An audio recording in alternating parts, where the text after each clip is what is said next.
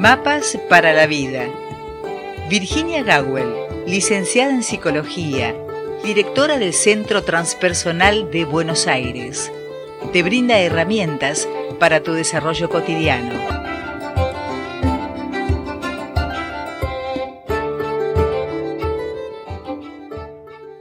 Ya estamos en condiciones de recibir a la licenciada en psicología Virginia Gawel. El tema fue anticipado. Buen día, Virginia. Buen día, Rosita. Te extrañaba, extrañaba este espacio. Igualmente, Virginia, extrañaba, mejor dicho, extrañaba el contacto de todos los días con, con nuestra audiencia, pero también me dediqué a descansar. Eh, sí, hace falta, absolutamente. A mí me pasa que cuando hago esto es como descansar, pero es un ratito nada más. Eh, vos estás todos los días, así que que hayas descansado me parece altamente necesario. Eh, y, ahora es como, como jugar, salir al patio a jugar con todos los que nos escuchan y que siguen la columna de un modo o de otro y mandan preguntas. Así que les cuento a todos que ayer le pedí a Rosita que después de su viaje me mandara las preguntas si era una lluvia que era difícil elegir. Así que bueno, escogí una que podría haber elegido cualquier otra, pero bueno, voy tomando particularmente aquellos temas que creo que estamos englobados todos de un modo o de otro. ¿Leíste la pregunta al aire? ¿Querés leerla ahora? Sí, la leí. Eh, eh, eh, antes quiero decirte que es importante que, saber que recibimos además llamadas y mensajes y temas para postular de gente que nos escucha desde el resto del país. En este caso, la que propuso el tema fue Adriana Collioca de Córdoba. Perfectísimo. Para los que escuchan por primera vez, estamos en Argentina, porque bueno, después la columna anda por YouTube y por SoundCloud y por un en Spotify. Entonces, bueno, pueden mandar y mandan siempre, envían preguntas desde cualquier lugar del mundo. Y esta pregunta creo que, es muy, muy a tono de los tiempos y que y me anoté cuatro cositas para decir al respecto, para ser concreta. ¿La podrías volver a leer al aire, por favor? ¿Cómo no? Tener fe de que algo va a ocurrir. Perfectísimo. Eh, ¿Qué es eso, no? ¿Qué es eso? Si, es algo que, que, es fantasía, si es algo que existe, si es algo que estudia o no la psicología. Eh, o sea que uno siente que eh, eh, eh, desea, es algo que anhela, porque si se tiene fe es porque uno desea que eso ocurra, no teme que ocurra. O sea, la fe no está relacionada con algo que uno tema, sino algo que uno anhela, algo que uno cree que sería bueno. Aquí, digamos que se, se, se, mezclaría un poquito, se mezclarían dos conceptos de la teología, que sería que la fe es distinto de la esperanza. Aquí entiendo que en la, en la manera de preguntar eh, la fe referiría a la esperanza de que algo ocurra, eh, el anhelo de que algo ocurra, la convicción de que eso va a suceder. Eh, y esto que, que, plantea, ay, perdón, no, no anoté el nombre de nuestra escuchante. Adriana. Adriana. Esto que Adriana plantea me parece muy importante. Eh, porque habría por lo menos tres causas por las cuales sí es posible que sintamos en el corazón eh, que, eso va a suceder. Es más, hay veces en que alguien ha enunciado eso atravesando décadas o siglos. Me acordé cuando escuché la pregunta, por ejemplo, de Henry David Thoreau, que es alguien que yo amo mucho, se escribe con TH, Toreau, él escribió un libro que fue inspiración de Gandhi, por ejemplo, eh, que se llamó Walden. Ese libro él se fue a los bosques y convivió con la naturaleza en una cabaña muy pequeñita durante mucho tiempo. Eh, quería vivir la vida más sencilla. Y ahí se dio cuenta de que en realidad no era convivir con la naturaleza, sino reconocerse parte de. Entonces, en aquel momento, escribe sobre nuestros vínculos con los animales. Y él decía que él tenía fe de que iba a llegar un día en que nos iba a resultar tan extraño que alguna vez hayamos comido animales que no lo íbamos a poder creer, como antes se hacía eso, ¿no?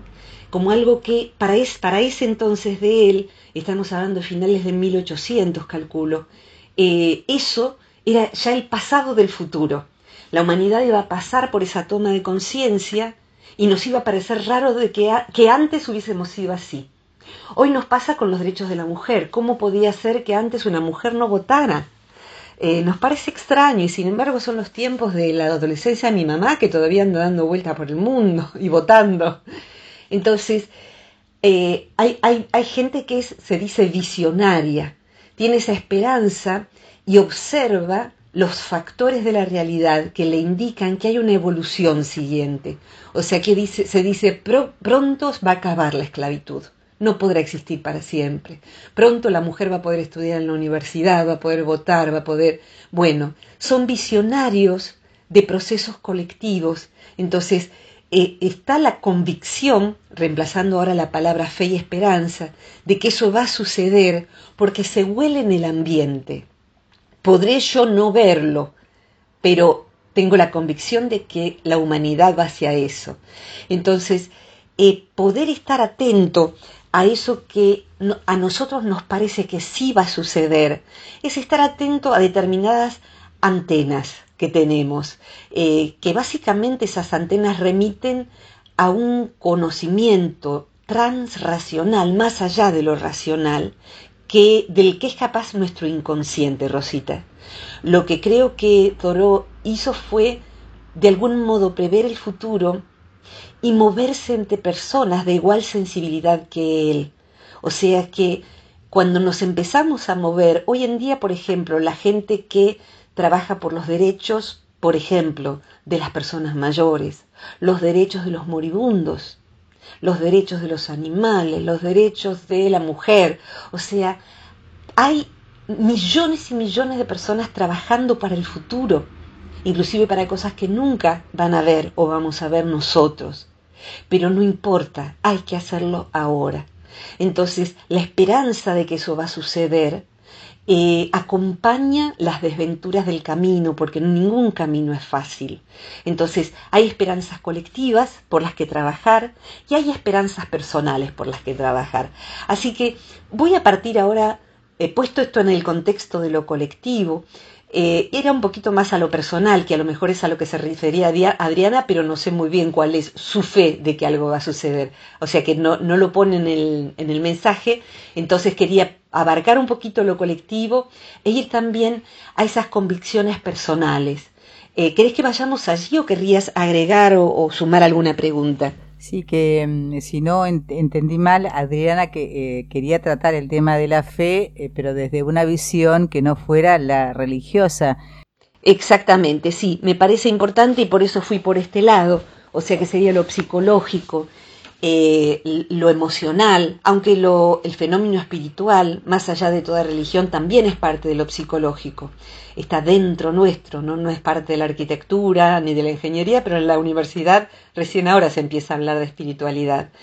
Eh, sin embargo, eh, tomando esto de manera más abarcativa, alguien puede tener la convicción que va en el futuro. Yo, por ejemplo, autorrefiriendo con todo siempre, como sabes, decir, el caso más difícil de mi historia profesional he sido yo y sigo siéndolo. Eh, yo nunca me pregunté eh, si iba a estudiar en la universidad o no. O sea, eso iba a suceder. Como que uno en general no se pregunta si al día siguiente va a salir eh, el sol, lo veamos o no. Era un hecho del futuro tan natural como respirar dentro de una hora. También, también a, esa, edad uno no se preguntaba que fuera a morir. O sea, está la convicción de que eso va a suceder. Entonces esa fe de que voy a seguir la universidad y no tenía dinero, a veces era la opción entre tomar el colectivo y cenar, por ejemplo, cuando yo era estudiante. Pero yo iba a ir a la universidad, aunque tuviese seis horas diarias de, de viaje para ir a Buenos Aires a estudiar y viviera en el campo y fuera hostil el contexto y fuera dictadura militar no me planteaba nada de eso. Yo iba a estudiar en la universidad.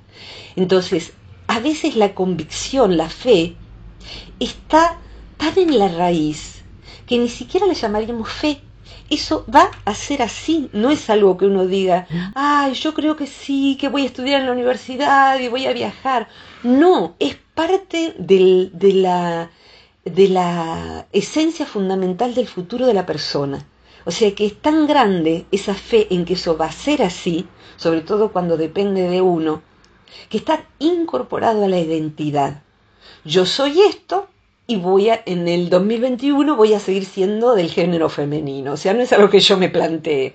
Voy a seguir siendo del género femenino. Es un hecho. En mi caso es dado así.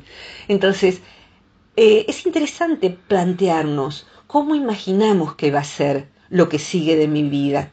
Porque hay veces en que tenemos eh, creencias arraigadas, así de arraigadas, pero que no son saludables. Por ejemplo, podría haber sido, si en mi familia nadie fue a la universidad, por supuesto que no voy a ir. ¿Cómo se te ocurre? ¿Yo a la universidad?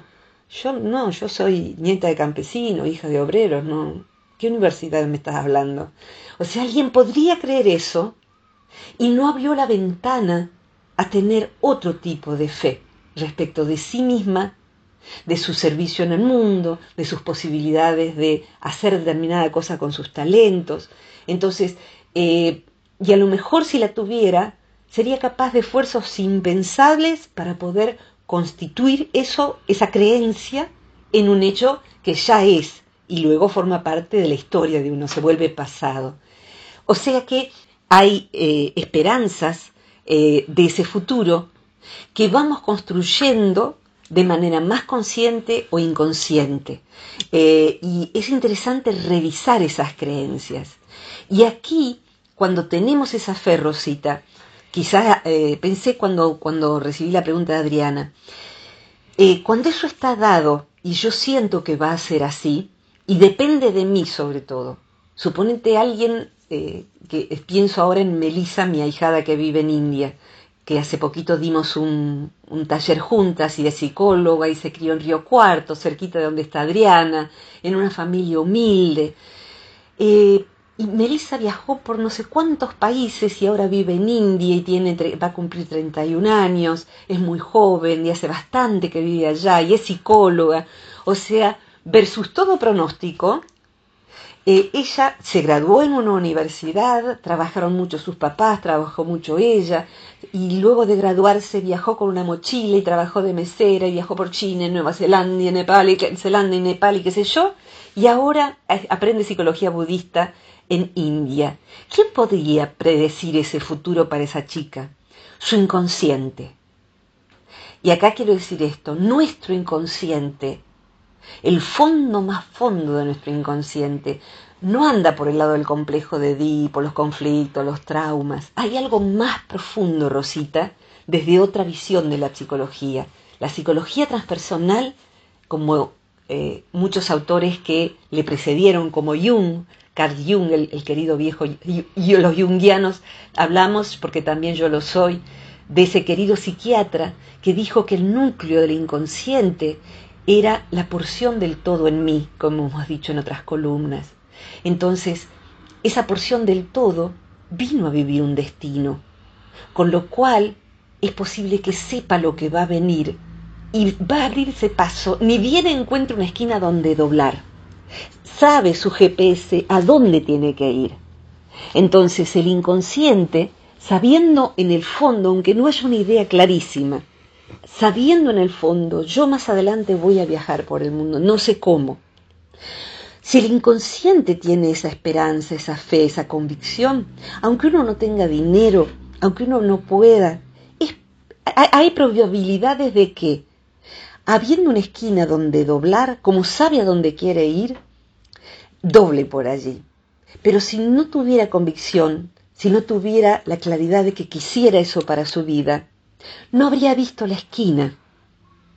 O sea, el inconsciente nos permite ver posibilidades que antes no habríamos advertido. Hubieran estado allí, pero no lo hubiésemos tomado. Si la persona, por ejemplo, no se apropia de ese anhelo, y creo mucho, Rosita, redondeando esta parte, en los anhelos y esperanzas que dependen de nosotros. Porque si nuestro anhelo es algo que no depende de nosotros en absoluto, o muy poquito, eh, empiecen a hacer fila, por ejemplo, eh, las y los que querían tener un único amor para toda su vida durada para siempre, siempre felices, para siempre jamás. Entonces, como yo lo quiero, estoy segura de que lo voy a vivir y va a ser así y seremos así y viajaremos así. Y después la vida dice, nos hace pito catalán, nos saca la lengua, nos guiña un ojo y nos dice, ¿sabes qué? No era por ahí porque no depende de vos, corazón. Esto es, va por otro carril que es lo que la vida traiga. Eh, entonces, hay esperanzas, y acá quiero redondear, tengo que decirlo, a Adriana y a todos, que son solamente ilusorias que a veces se dan, pero si no dependemos de nosotros, si no depende de nosotros, hay veces en que son, no son intuiciones, no es fe, sino es fuente de sufrimiento, porque terminamos frustrados porque aquello que estábamos emperrados, decimos en Argentina, queríamos que fuera así, deseábamos que fuera así, tener dos hijos en vez de uno, vivir en una casita así y no asá. Bueno, la vida dijo no, hay crisis, o no, la pareja hoy es un problema, no, no es para vos, son, otros los caminos. Entonces, siempre atento a no estar generando fantasía que luego produzca frustración y el caminito que si era para nosotros, por quedarnos mirando para el otro lado de la ventanilla, o sea, en vez del lado derecho nos pusimos emperrados del lado izquierdo porque queremos ir del lado izquierdo porque por ahí va a aparecer no sé qué cosa, nos perdíamos el paisaje que estaba del lado derecho y eran montañas y mares, y a la izquierda no hay nada más que algunos arbolitos. Así que hay veces en que hay que, eh, viste, cuando uno va con el GPS, hay veces en que el GPS está, entendió mal, o nos está llevando a un destino donde ya fuimos, eh, el GPS que uno usa para conducir, por ejemplo. Y yo digo, por acá no es, ¿no? Por acá me va a llevar a otra parte. Entonces paro, me detengo el auto, le vuelvo a pedir, necesito ir a tal dirección y me dice doblando por la derecha para atrás. Ah, me parecía. Entonces, si uno sigue ese GPS convencido de que el, el, aparatito nos va a llevar, estamos yendo a donde ya fuimos y ahí no había nada, no iba la dirección a donde queríamos ir, a donde nuestro destino era. Así que esto es lo que redondearía la primera parte. Pero no se me desespere Adriana ni nadie porque hay otras cosas que son buenas noticias al respecto también. Por supuesto que sí. Eh, estuve, mm, eh, iba anotando algunas inquietudes que surgen, ¿no es cierto?, de esta charla con contigo, Virginia, y eh, hablando sobre aquello que alguna vez nos hemos propuesto, digamos, en lo personal, yo pensaba esto, propósitos personales o propósitos personal dentro de un ámbito colectivo que, eh, que uno desea que ocurra pero que no se siente condicionado. ¿Eso te puede ayudar a que algo se materialice? Hay una parte que no llegué a, escuchar eh, a escuchar auditivamente, eh, se fue un poquito la voz, eh, entendí que la pregunta es si hay propósitos personales que pueden ayudar a lo colectivo o no es esa la pregunta. Sí, por un lado el propósito personal y por otro lado el propósito personal relacionado con el... Con, el, con lo colectivo. Perfectamente, perfectamente. Si querés vamos a la tanda y nos vamos con tu pregunta, empezando con tu pregunta en la, en la segunda parte, ¿sí? Y que en este caso no estaría condicionado. Eh, si estaría condicionado el propósito personal a lo colectivo. No, digo que si uno puede alcanzar esa meta cuando no se siente condicionado. Perfecto, aquí me lo anoto. Bárbaro.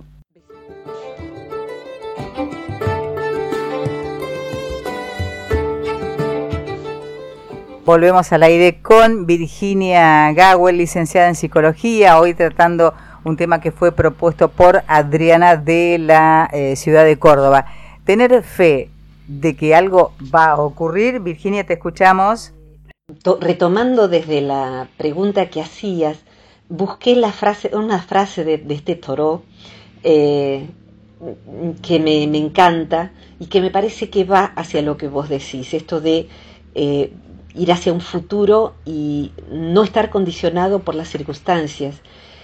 Son palabras que hay que rescatar, propósito, determinación, eh, porque hay veces, y a lo mejor a Adriana le pasa esto, en que lo que se da, mira, primero, primero voy a decir el nombre técnico que a mí me encanta, eh, pero no se asusten porque después lo explico.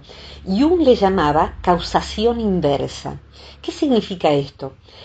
Para como concebimos los hechos, eh, como los concebía Freud, que era más, más mayor que Jung y él fue uno de sus primeros maestros, el futuro los hechos de ahora, digamos, eh, están causados por nuestro pasado. Un trauma de nuestra infancia provoca en este futuro de ese, pasado que yo sea como soy. Un condicionamiento de mi familia, de mi pasado, va a hacer que yo a la tal edad crea tal cosa o haga tal otra. El pasado genera el futuro. La causa del presente es el pasado. De hecho, la causa de que haya determinada comida es que haya en la cocina y está en la heladera. O sea, en la física lineal newtoniana se llama, el pasado genera el futuro. Lo que Jung decía es que obviamente es así, pero que además puede haber una causación inversa. ¿Qué sería? Que el futuro de algún modo ya exista y esté provocando cosas en lo que va a ser su pasado, en lo que está haciendo su pasado. O sea que hoy, que es el pasado del futuro, hoy que soy la ancestra, la antecesora de, yo tengo 58, de la de los 70, supongamos que vivo hasta esa edad, eh, quizás hay algo que yo voy a hacer a los 70 que está haciendo que yo hoy tome determinadas decisiones. Y estoy, además, yo estoy convencida de que es así. Y estoy convencida de que hice cosas de mi pasado porque el futuro me las pedía. El futuro me pidió que yo hiciera determinadas cosas para que alguna vez yo fundara el centro, por ejemplo, el Centro Transpersonal de Buenos Aires. El futuro me pedía que yo leyera determinados libros para escribir un libro que después iba a salir en 2020. Entonces, uno no sabe, cree que está siendo llamado por el pasado, porque tuve un abuelo que le interesaba o una abuela Juana que no sé qué, pero la causa está en el futuro, porque en otra física, en la física cuántica, las cosas no son tan lineales como las vemos. Entonces, hay esperanzas, hay convicciones de que ciertas cosas van a suceder que están produciendo efectos en esto que es el hoy. El futuro está produciendo efectos en este hoy. Tan es así, Rosita, que de pronto nos encontramos con alguien y decimos, mm, la verdad me, parece como si te hubiera extrañado. Es como que te, encuentro y sos de toda la vida, y eso luego la vida no lo desmiente, porque hay veces en que fantasía, pero luego es una amistad que parece tener muchos años y hace poco en realidad que nos vinculamos. El futuro nos vinculaba. Y hay vocaciones que parecen estar llamándonos desde el futuro. Entonces, ¿Qué pasa en relación a ese futuro que nos llama? Cuando parece que el entorno nos condiciona para hacer otra cosa, para creer que eso no es posible. Y la frase de Thoreau es esta, la leo textual. Si un hombre, hoy diríamos una, una persona, un, una persona, un hombre, una persona, no lleva el paso con sus compañeros, no marca el paso con sus compañeros, ¿acaso se deba a que oye un tambor diferente, que marche al son de la música que oiga, por lenta y alejada que resulte. Esto es entonces en mi generación, en mi época, en mi género, todos van para una dirección y todos hacen tra, tra, tra, tra, porque el tambor marca eso. Compren tal cosa, usen tal otra, no hablen así, hablen así, se ven todos así. Entonces, sin embargo, dentro de mí, yo no quiero eso. Yo voy a hacer otra cosa, aunque sea solo yo la que lo voy a hacer, aunque sea solo yo el que va a cambiarle los pañales a los, niños. Hay pioneros y en esos pioneros, aunque sea de algo tan simple y tan tremendo como es decir, yo voy a cambiarle los pañales a mi hijo. Yo también le voy a dar la mamadera. Mi mujer por ahora va a ser ella la que va a estar trabajando porque yo estoy sin trabajo y yo criaré al niño en casa. Y de pronto ese hombre solitario, del cual algunos en el barrio se ríen, es un vanguardista. Me emocionó. Es un vanguardista. Es un hombre del futuro, solo que va a tener que sufrir porque todavía está en el pasado de ese futuro. Ese hombre va a tener que esperar décadas para ser el modelo en el cual los del futuro abreven. En este momento concretamente, estallan como hongos porque funciona así el futuro. estallan vanguardistas que están generando grupos de varones sensibles, hay una nueva masculinidad. En la misma semana, tres varones que no se conocen entre sí se han comunicado conmigo, son colegas, para decir, Virginia, me parece que habría que armar, son de ciudades diferentes, un grupo de varones, porque los varones están haciendo preguntas, porque siempre hay 30 mujeres y tres varones en un grupo, porque no encuentran pares. Dale, yo te apoyo. ¿Por qué en la misma semana? tres varones se hacen esa pregunta, porque son el futuro. Y esos varones, o sea, yo quiero, yo Virginia Gawel quisiera, y si alguien lo escucha en cualquier momento, ahora en Argentina si uno llama al 144, uno puede pedir auxilio por la violencia de género. Esas mujeres que generaron esto, y esos varones que generaron esto, pero sobre todo mujeres, fueron vanguardistas del pasado que hoy son el presente y que remaron contra la corriente y que escucharon su tambor. Yo quiero un 144 o un 145 donde el varón que acaba de gritarle a su mujer diga yo no quiero esto para mí, yo no quiero esto para mis hijos, pero no sé cómo hacer, necesito ayuda. Hay un violento que se expresa en mí y no sé qué hacer con eso. ¿Tiene el varón donde llamar? Hoy no. ¿Por qué no hay una educación para el hombre que es violento y no sabe qué hacer con eso? Tiene que haber. Entonces, si alguien, si algún funcionario escucha esto de cualquier país, por favor, pongan un teléfono, porque yo he tenido pacientes y en el último taller que hemos dado, un varón que levantó la mano desesperado, preguntando qué hacer con su violencia, porque es un buen hombre, porque es artista, porque yo ya sé lo que le pasa y lo planteó frente a 155 personas, y yo digo, qué valiente que sos, un hombre grande, entonces, sentir el dolor de no saber qué hacer con su propia violencia. Él es el futuro, él está encarnando miles y miles de varones que les da vergüenza plantear eso. Entonces, debiera haber un, teléfono eh, gratuito, confidencial, donde un hombre le diga, mira, tenés un grupo en tu ciudad, en tal lugar, que se reúnen para hacer prácticas para disminuir la violencia.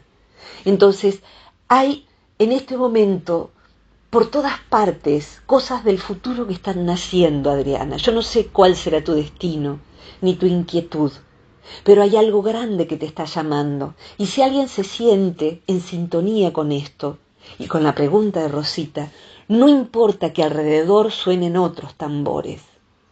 Uno tiene que escuchar la música lejana del propio tambor. Lo que yo les garantizo a esta edad mía es que aunque uno parezca solitario, y se sienta solo raro y angustiado, y a veces inclusive piense en si no sería mejor quitarse la vida. Y tengo que decirlo, hay epidemia de suicidios, de gente sensible, de gente joven, porque escuchan otro tambor y no encajan y sienten que lo mejor es irse.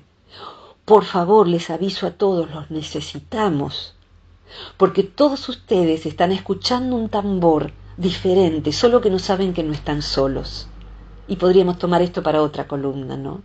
Pero para el que escucha un tambor diferente, y esa es su esperanza, y ese tambor es, yo voy a hacer otra cosa, yo voy a hacer algo diferente. Lo que tiene que saber es que, por razones que todavía la ciencia no sabe, pero está investigando, hasta biólogos está investigando, hay Em, un, efecto se llama resonancia mórfica, el efecto, el que quiera lo googlee, el que quiera investigar más lo googlea después, resonancia mórfica.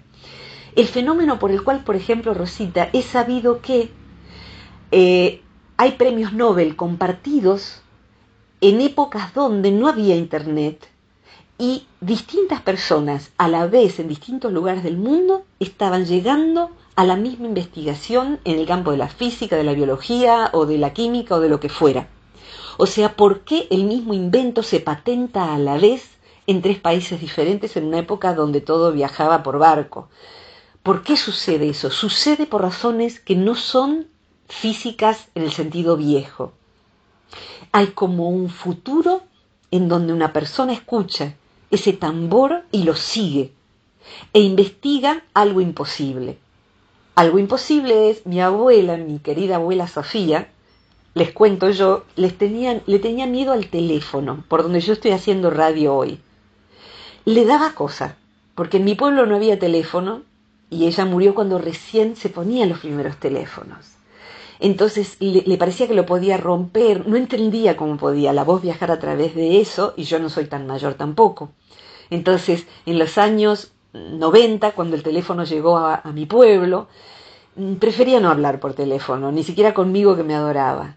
Era un futuro que ya no podía concebir. Entonces, eh, el teléfono fue inventado siguiendo leyes imposibles no había una vieja publicidad de cuando éramos jovencitas, Rosita y muchos la van a conocer, que era no va a andar, ¿cómo vas a poder volar por el aire como los pájaros? Y alguien quería inventar el avión, pero eso no va a andar. Entonces, sí va a andar, quizás ande. Entonces, ni una menos, ¿podríamos reunir miles de mujeres? ¿Podría eso trascender la, las fronteras? Tres mujeres dijeron que sí. Reunámonos nosotras tres el jueves a las ocho frente al Congreso de la Ciudad de Buenos Aires. Y de pronto éramos miles ese día y yo estaba allí de, como una más, porque no eran más que una más, una menos. Entonces, el futuro está allí y si sentimos otro tambor hay que seguirlo. Y hay que discernir, Rosita, si no es una ilusión que nos hace perder tiempo. Si nos hizo perder tiempo, deja aprendizaje. Yo he, yo seguido cada trompeta en vez de un tambor, las trompetas más ilusorias, pero quién sabe, los caminos equivocados nos lleven al camino correcto, Rosita.